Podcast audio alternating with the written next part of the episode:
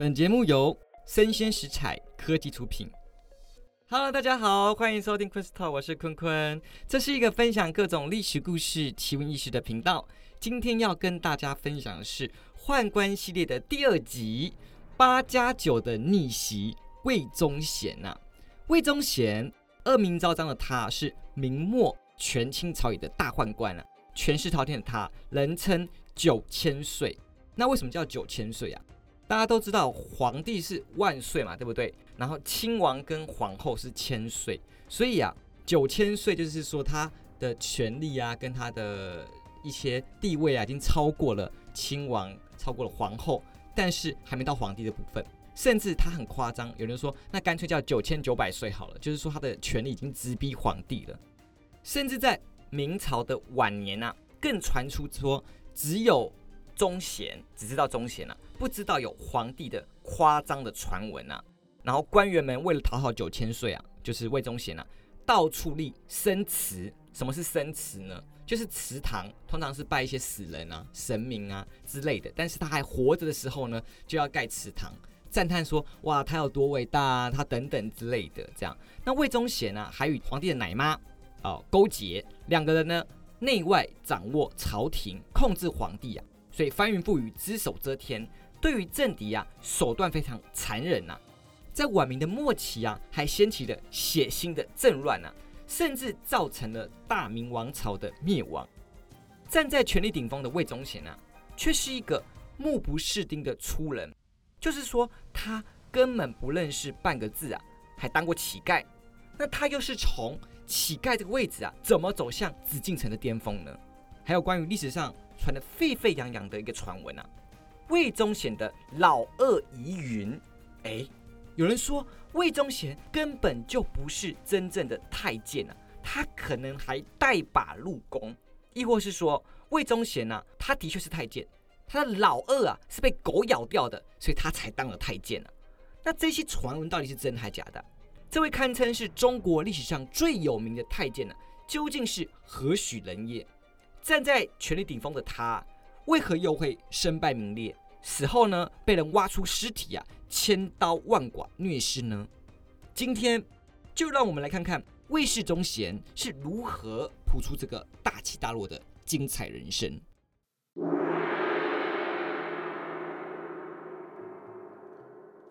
首先，我们要先介绍一下魏忠贤的基本资料啊。魏忠贤本名魏敬宗，OK，所以他不是本来就叫魏忠贤的。他出身贫寒，母亲啊后来呢改嫁了李姓的人家，所以呢也改名叫李敬宗。那后来啊，是因为他侍奉的皇帝天启皇帝啊，哦上位之后呢，就把他赐名叫忠贤，所以呢他才改回他的原本的名字叫做魏忠贤。那从小他是一个不爱读书的人。他每天就是瞎混于街头啊，然后目不识丁的魏忠贤呐，哦，他非常的聪明，非常会察言观色。这时候他是个极致享乐派，大概就是会说哦，每天人生苦短，及时行乐，或是把 YOLO 啊这种东西当做座右铭的这种人类，每天玩乐很开心这种人啊。那天天呢，他就是吃喝嫖赌啊，那不是在赌场啊，就是在妓院啊。那凭着他的聪明的小脑袋，然后跟着一张。很会说话的嘴巴，在这种花间柳巷啊、声色场所吃的非常开啊。如果以现在的说法，大概就是那种会混的那种很不错的八加九，开那种二手的进口车子啊，然后身边围绕一些什么肤白啊、裙子很短啊，然后妆非常浓的一些加九妹。这样听起来呀，哦，可能会非常让一些宅男啊非常羡慕啊，啊，嫉妒死了。那这种天天赌身家，大赢的时候呢，他也没有储蓄的好习惯，他就把这些钱呐。拿去买花、买礼物啊，送给妓女啊，所以呢，他对女人呢倒是非常有一套啊，标准的那种男人坏坏、女人最爱这种路线的那种妓女都非常喜欢他。除了就是他恩客之外呢，他会出手很大方啊，然后对他们做一些啊一些献媚的事情啊。但这种靠运气生活的人啊，哪有天天过年的道理啊？大叔的时候，他就只能到处借高利贷啊，然后说想要翻本，但总是会有遇到踢铁板的时候嘛。那现在借完了钱了，又输到脱裤，到底怎么办呢？卖老婆啊，对呀，这种天天坏人事的李敬忠啊，李敬忠的魏忠贤啊，我们在这边补充说明一下，在他还没有得势之前呢，我就用李敬忠来称呼他，因为李敬忠那时候还没得势嘛。那他改名为魏氏忠贤、魏忠贤的时候，代表说他已经得势了哦，所以我前面称称呼他李敬忠。OK，那这种天天换人睡的李敬忠啊，他最不缺就是女人了嘛，对不对？那老婆这种东西啊，不仅不会赚钱啊，每天还要吃他的、花他的、花他的钱嘛，所以他决定说，哦，那我就卖老婆。OK，那卖老婆的皮肉钱呢，没有让他悔改，他又把这些钱呢拿去赌场继续赌，然后继续花，所以这个恶性循环啊，无限循环下去。那等到下次又被追债了，怎么办呢？OK，没关系，大的卖完了，我卖小的。所以呢，他把老婆卖完之后，卖女儿，一家三口啊，终于只剩下他一个人了啊！终于走到这一天了，又被追债，怎么办？没得卖了，对不对？那如果那时候啊的技术啊，医疗技术跟现在一样的话，我觉得他可能会大概是卖肝、卖血、卖肾、卖精吧，对吧？但是那时候没有这种技术啊，怎么办呢？他想说，那我到底怎么生钱？好，那这个年头啊，做什么职业是最赚钱的？做官。但是呢，李敬忠啊，他纵然有个好头脑，但是呢，他没钱嘛，没后台啊，没文凭，不会识字，怎么可能做官呢？所以那算了吧，那做太监好不好？他觉得太监也是一个很肥的缺。他看到宫里那些出入深藏的太监呢，也是出手阔绰，好像过得还不错一样。所以呢，他决定啊，好，那我以后要当太监。那李敬忠这个人呢，到底是怎么当上太监的？这个东西大家一定非常关心啊。首先呢，要当太监呢，在明朝你要身体符合资格，什么意思？就是你不可能是带把当太监啊，你一定是老二被切掉，或是你生殖器被切掉才能当太监嘛，对不对？那关于李敬忠啊，他的老二啊是怎么被切的？历史上有几个说法。OK，我们来看一下。第一种啊是被狗咬掉的，什么意思？就是他老二被狗咬掉，所以他只好入宫当太监。哇，这个很离奇的说法，对不对？第二种啊，是说他为了治疗性病啊，哦，只好把整根移除。那这可能就是说他得了很严重的性病，要把整根切掉了。那刚好啊，那没老二就当太当太监呢。OK，那第三种是说他被追债的时候啊，他自宫，然后最后当了太监。那这种三种情况啊，你觉得最有可能的是哪一种啊？一定是二或三嘛，对不对？不可能是一被狗咬掉，真的太传奇了。OK，一这种太传奇了，但是野史记载啊。那时候是这样说的：穷困潦倒的李敬忠啊，就露宿的荒野，就睡在路边了。那野狗就冲过来咬断他的老二。那如果这个是真实的，第一个李敬忠啊，应该要细菌感染先死了，对不对？那时候狗咬你，可能还有狂犬病，哎，对不对？败血症就死了吧？怎么可能活下来？所以这种说法，哎，为什么会有这种说法呢？第一个，我们后世都知道李敬忠、魏忠贤这个人啊的评价非常的差，所以自古以来啊，我们都有这种好人有好报，坏人不得好死这种。劝世警告，所以那种写写书写这种野史的人就觉得说李继忠这太太可恶了，所以就要写说他老被狗咬掉啊，就是这个写法可能是这样由来的。那二跟三呢，哪一个又比较符合李敬忠的人生路程呢？考虑起来应该是三。为什么？因为李敬忠我们都知道他是一个非常喜欢嫖妓啊，就是性需求极大，那怎么可能会没事把自己的老二切掉，对不对？但是你想说，那就得性病啊，要切掉啊，好。当时明朝的风气是这样子的，大家都嫖妓，所以他们觉得性病也没有什么事情，都非常的 normal。但是啊，治疗性病这个东西，你要钱呐。啊李敬忠连穷到连饭都没吃了，怎么可能还会去找医生说，哦，我要接受好好的治疗，把我的器官拿掉？所以啊，他根本没有钱去看这个医生啊。那这种穷苦人家得了性病怎么办？就给他烂吧，他能怎样？对不对？那第三种啊，这种非常。戏剧性，但是又真实的结果啊，你可能在很多的八点档都可以看见了。什么意思啊？一个人被债主追到不能再追，追到死胡同的时候，债主们就是暴打他一顿嘛，对不对？拳打脚踢啊，然后刀刃相见啊。这时候血性十足的八家就会大喊：“妈的哦，干啊这样之类的，对不对？钱没有了，烂命一条了。”OK，那李敬忠这种人呢，就是这样啊。这种人他不怕死啊，所以他就拿刀子啊，自己挥他自己的下体啊。好，一时候啊，血溅四方。那这时候追债的追到就觉得说，神经病啊，遇到一个疯子嘛，对不对？要出人命了，赶快跑啊！哦，所以啊，比较可能是这种第三种，他就是一种八加九类型的这样，然后就被追债追到受不了了，然后就讲出这些很情绪的话，然后做出一些伤害自己的行为，然后同时恫吓别人。OK，那这时候又有人说了，这个刀子啊，根本没有砍到他的重要部位，只挥到衣服啊。所以啊，李敬忠这个人呢，还是个顶天立地的。真男人啊，那这个可能性就比较少了。为什么？因为啊，明朝对于宦官入宫是非常非常的严格的，甚至说你是不可以私下自宫的，这是都是犯法的哦。你必须透过政府的管道接受手术之后，而且呢，通常啊还有年龄限制，会去自不是会去自宫，会去接受这种手术的人通常是小朋友，不会是成人去接受这种手术。那你想说李敬忠啊？这样自宫怎么入宫呢？不可能啊，对不对？他不可能是说啊，我就是要自己切了要入宫这个事情，因为那时候他都知道有法律挡他嘛，不可能做这个事情啊。OK，另外还有一个说法是说啊，他可能只切掉了武器或是部分的武器，就是说他的整只啊没有整只被切掉，或者说他可能整只被切掉，但是还有卵蛋呢，所以啊，他可能比较符合，就是他有一些荷尔蒙啊。OK，只是他没有武器的部分。那这个可能就比较有可能了，但是啊，历史上啊没有明确的记载说他到底是切到哪个部分了，所以就不可得知了。那挥刀自宫的李敬忠啊，还拖着痛苦的身躯啊，栖身于街头啊、破庙啊这种每天颠沛流离的生活啊，白天就在街边乞讨，晚上就是到处躲起来，跟街友一样餐风露宿。这时候啊，他看尽了人情冷暖，什么意思？那那些人也不一定会同情他，给他钱呢。他觉得人心同情是最没屁用的东西啊。他已经看尽这一切东西了，各种人心的丑恶面孔啊，他都看破了。所以啊，这为他日后啊打造出了一个无坚不摧的铁石心肠。OK，好，紧接着啊，我们要讲说啊，魏忠贤已经很惨很惨很惨，对不对？那他到底是怎么从一个街边乞讨的乞丐啊入宫的呢？不可能说工人在路上找人找个乞丐说要入宫嘛，对吧？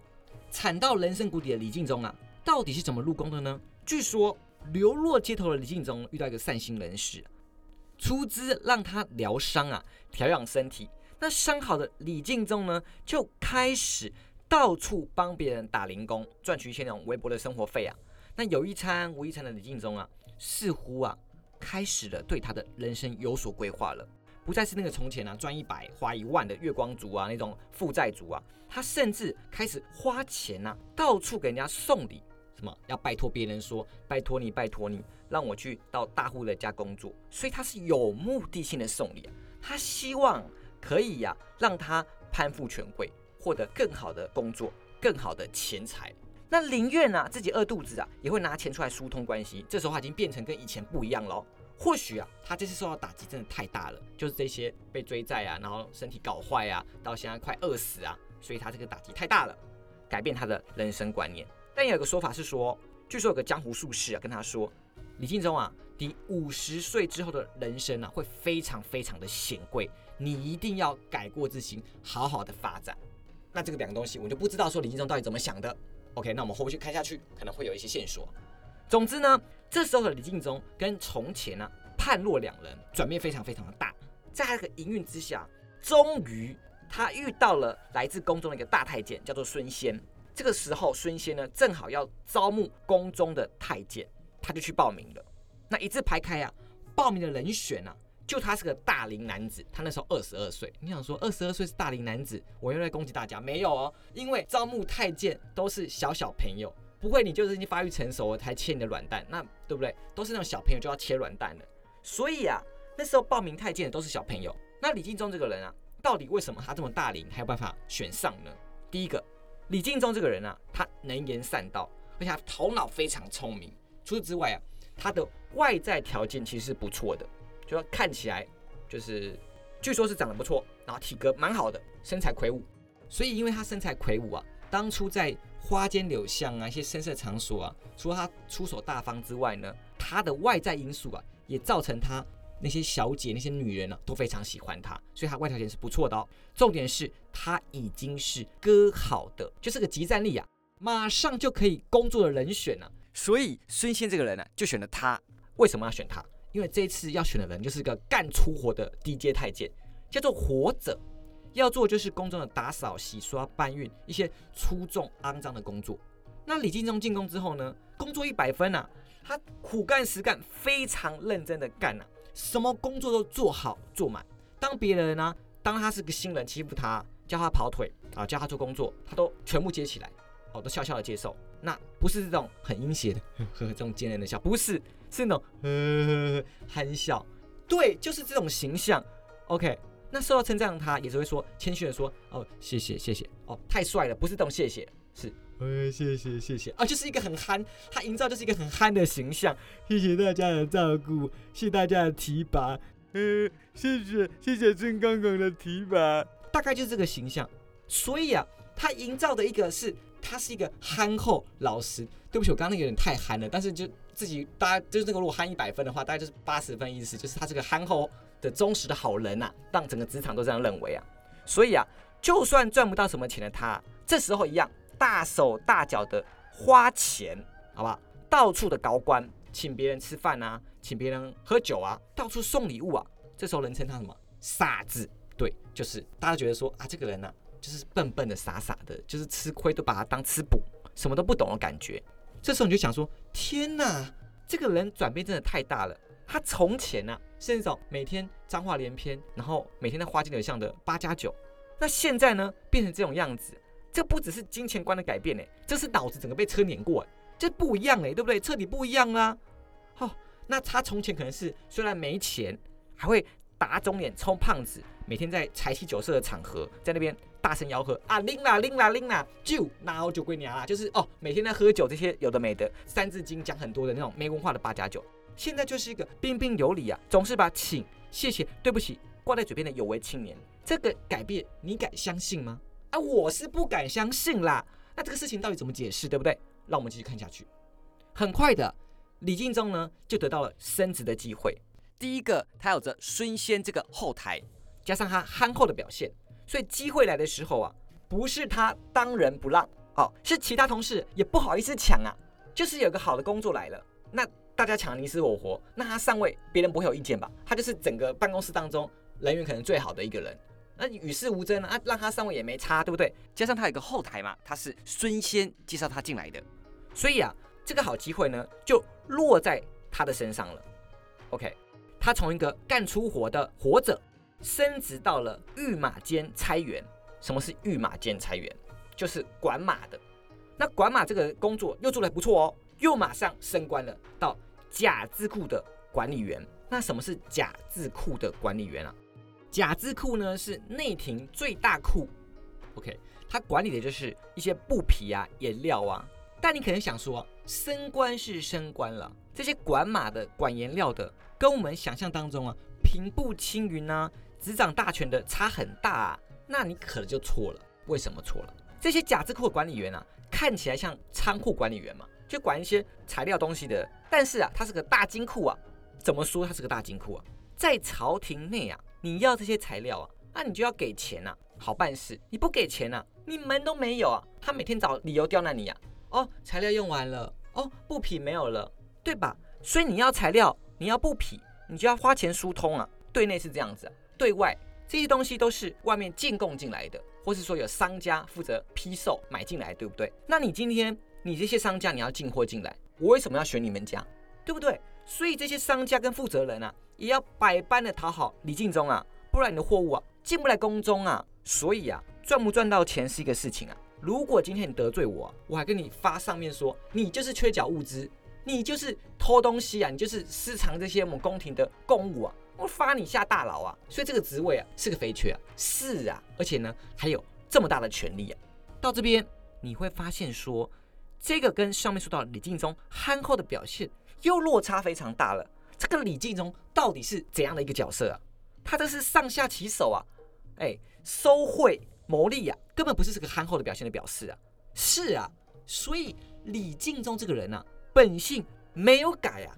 他这个佯装出来的憨厚啊、礼貌啊、傻子啊、认真工作的人设啊，就是为了夺取更高的位置、谋取更多的钱财。他的确做到了，而且做得非常非常好。他从一个街边的乞丐，帮别人打零工，到低阶太监，现在已经是内廷最大庭库假字库的管理员了。开始有钱后的李敬忠啊，能遇到的人、交流的人啊，就不一样了。不再是那些市井小民、低阶工婢宦官了。李金忠呢，靠着疏通关系啊，做到了当时皇太孙朱由校的生母王才人的典善。什么是典善？就是负责管吃食的。但你已经是嫔妃管吃食的一些太监了，所以已经不是那些每天在那边管材料的人了，已经管人了，开始管一些嫔妃了的宫中的事情了。这时候他也遇到了他职场上最重要的引路人，叫做魏朝，也是个太监。魏朝啊，他是当时皇太孙他宫中的主事太监。OK，那还有着强硬的后台关系，所以魏朝本人自己的位置就不低喽，已经很厉害喽。他的师傅王安是当时皇长子朱常洛的伴读太监。哦，所以现在有皇帝，有皇太子，有皇太孙，就是有祖孙三两啊。OK，所以王安是太子的伴读太监，是魏朝的师傅，魏朝是皇太孙的主事太监，大概是这样分阶的。所以他们现在是在最最下面那一阶，皇太孙那一阶啊。除此之外呢，王安呐，他除了是就是魏朝的师傅，他也深受当时皇帝万历皇帝的重用，更在朱常洛，就是当时的皇太子。当上皇帝之后呢，王安就当了司礼监秉笔太监。那王安这个人呢，当时在明末的挺吉案、移宫案啊，都护主有加，保护皇太子朱常洛、皇太孙朱由校。所以啊，王安这个人呢，不仅在内廷，还有在外朝，他都有非常非常高的名声跟政治地位。接下来我补充说明一下，刚才讲到说司礼监秉笔太监，司礼监到底什么职位？你现在听完可能不知道说他到底有多伟大。首先，明太祖朱元璋废除了丞相制度，所以权力一把抓。那皇帝一个人呐，就掌握了整个明朝的朝政。但是啊，朱元璋非常厉害呀，他是一个苦干实干，他自己白手起家当皇帝嘛，所以他非常有这些创业精神啊。但是后来，明朝后期的皇帝啊，没有朱元璋这样的心力跟体力了，他们就已经有点过得很安逸啊，所以啊，没办法事事都亲力亲为啊，所以成立了内阁制度。但后来又为了限制内阁制度的权利啊，他把政务的处理分成两个流程，叫做票拟跟批红。什么叫票拟？票拟是说你们这些内阁大臣啊，就把政务的处理方案用蓝笔写一写给我，然后我再批红，我用看一看，我觉得 OK，我就用红笔改一改，哪里不好我就改一改改一改。但是明朝后来的皇帝越来越偷懒了，这些批红的事情呢，就交给了司礼监最新任的太监。所以司礼监秉笔太监啊，他负责批红啊。你说这权力大不大？他可以改说内阁进来的奏章哪里不好，哪里好。那批完之后呢，还有一个太监更大，叫做司礼监掌印太监。所以啊，司礼监掌印太监几乎可以算是内廷的宰相的位置的，因为他已经把宰相废掉了嘛。所以掌握最大的权力也是那种盖印章，最后一个我确认没问题了，我盖章了。但是盖章下面还有个叫秉笔的嘛，所以秉笔有点就是负责行政。盖章负责最后监察，那两个都是一个非常大的一个职位。王安就是司礼监秉笔太监。好，那除了深受皇帝的信任的师傅之外呢，魏朝啊，他名义上的老婆，为什么叫名义上的老婆？因为魏朝是个太监啊，他怎么会有老婆？哦，那时候老婆啊叫做对食或是菜户，讲是说宫女跟太监两个人一起生活，这叫对食或太监，所以叫名义上的老婆嘛。他的那时候的名义上老婆叫做且应月。这个“且”字呢，写起来是客家的“客”，但是它读成古姓是念“且”，七一 a 且啊，三声“且”。好，小皇帝称这个奶妈叫做“且爸爸”，当时是皇太孙的奶妈。这时候要补充说明一下啦，太多专用名词了。对食跟菜户啊，刚刚提到说对食跟菜户啊，讲的是指太监跟宫女的互相生活嘛。第一个，因为他们名义上是没有办法行夫妻之实的，就是他们不会发生性行为啊。但是不管太监或者是宫女啊，他们两个在宫中工作啊，有可能也不会出宫，所以啊，对食跟菜户啊，就只说跟太监或跟宫女啊两个抱团取暖，一起在宫中吃饭，过着无性的感情生活，又像柏拉图式的恋爱这种感觉啊，讲的很好听是这样的。那也可以只说宫女跟宫女之间也没有发生性行为的感情生活。那菜户跟对食其实有点点差异的，对食呢比较素食，就是说。我们现在就是好在一起，但有可能是会跟别人好。那菜户这个人呢，比较持久，就是他们可能已经感情非常稳固了，好像是说他们两个都还会一起生活，一起去买菜了。你看，交往在一起的人可能一起吃饭嘛，那交往久的人一起生活了，可能下班还会去量饭店买东西买菜，有这种感觉啊。所以菜户是比较讲比较持久的关系，对时是比较短暂的这种关系。OK，刚刚讲到说魏朝一个非常厉害的老婆。他的对食，他的菜户是且音乐。那你想说，一个奶妈到底有多么了不起啊？怎么会是个强大的后台呢？这你就不知道了。明朝啊，他为了害怕外戚干政，什么是外戚呢？外戚是指嫔妃或是说皇后那边来的亲戚，因为当皇后得到极高的位置，她可能用她的政治地位让她的亲戚获得一些政治上的利益，所以害怕这种外来的亲戚啊干政。当嫔妃生下皇子的时候呢，你嫔妃是不可以亲自抚养皇子的，通常是由奶妈另外养大你的小孩。那奶妈这个人呢，就会是陪伴小皇子长大的重要人物，会深深的影响皇子。有点像养娘的这种感觉，尤其啊，如果未来这个皇子啊还继承大统，那这个奶妈地位更是飞黄腾达。那明朝就大封了许多的皇帝奶妈，之前提到的很丑很丑那个万贵妃万贞娥，她也是从一介奶妈，她不是已经被大封特封了，她后来变成皇帝的老婆皇贵妃。所以奶妈在明朝做得好啊，押对宝啊，可能是个富贵通达之路。所以我们才说魏朝的除了老师很厉害。老婆也很厉害，老婆是当时皇太孙的奶妈，因此啊，看见魏朝这些重要的资源啊，李敬忠这个人啊，怎么可能放过魏朝？他不是到处花钱攀关系的人嘛，所以当然是要好好巴结魏朝啊。李敬忠这个人啊，这是个变形虫，很会变。前面靠着苦干实干、装憨吃亏，送礼啊，走到这个位置，遇到魏朝这个江湖味很重的人啊，他立马就变成他以前的样子，好吧？他以前不就八加九吗？就陪魏朝喝酒啊。聊妹子，聊女人，很快的啊就跟魏朝啊称兄道弟。他跟他说：“我也姓魏啊，那我们两个就拜把子兄弟了。” OK，就很快就拉起这个关系的。再透过魏朝疯狂的推荐，为什么魏朝疯狂推荐他？魏朝也是个江湖气很重的人啊。啊，你跟我好，那我就对你更好。所以呢，他就一直推荐他的老师跟他的老婆王安跟钱音乐给魏忠贤认识。为了得到王安跟钱音乐的信赖啊，跟提拔。魏忠贤、李敬忠这个人啊，对他们两个人也下了不少功夫。啊，见人说人话，见鬼说鬼话的李敬忠啊，遇到刚正不阿的王安呐，他就兢兢业业，把每个工作都做得非常非常好，做到一百五十分，装成有为青年啊，他最会了，对不对？对于风骚啊、年轻守寡的钱音乐啊，他就拿出从前呐讨好女人的手段，每天都花很多钱呐，买礼物啊，花大钱请她吃饭。听说啊，他请钱音乐吃饭啊。一顿饭的钱呢，就超过他一年的年薪，所以他多敢花钱。那当然是他名义上的年薪啊，但他后面下捞了不少钱嘛。OK，所以啊，这种甜言蜜语啊，散发出他坏坏批评男人的坏形象，所以一下子啊，就同时收服了王安，也收服了且音乐。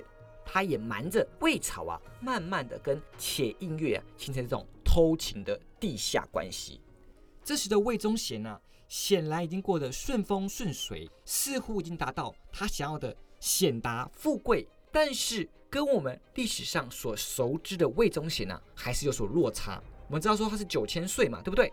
他又是如何从现在的王才人的典范，爬上大明王朝司礼监的太监呢？另外，他与且音乐的偷情关系呀，又将会如何发展？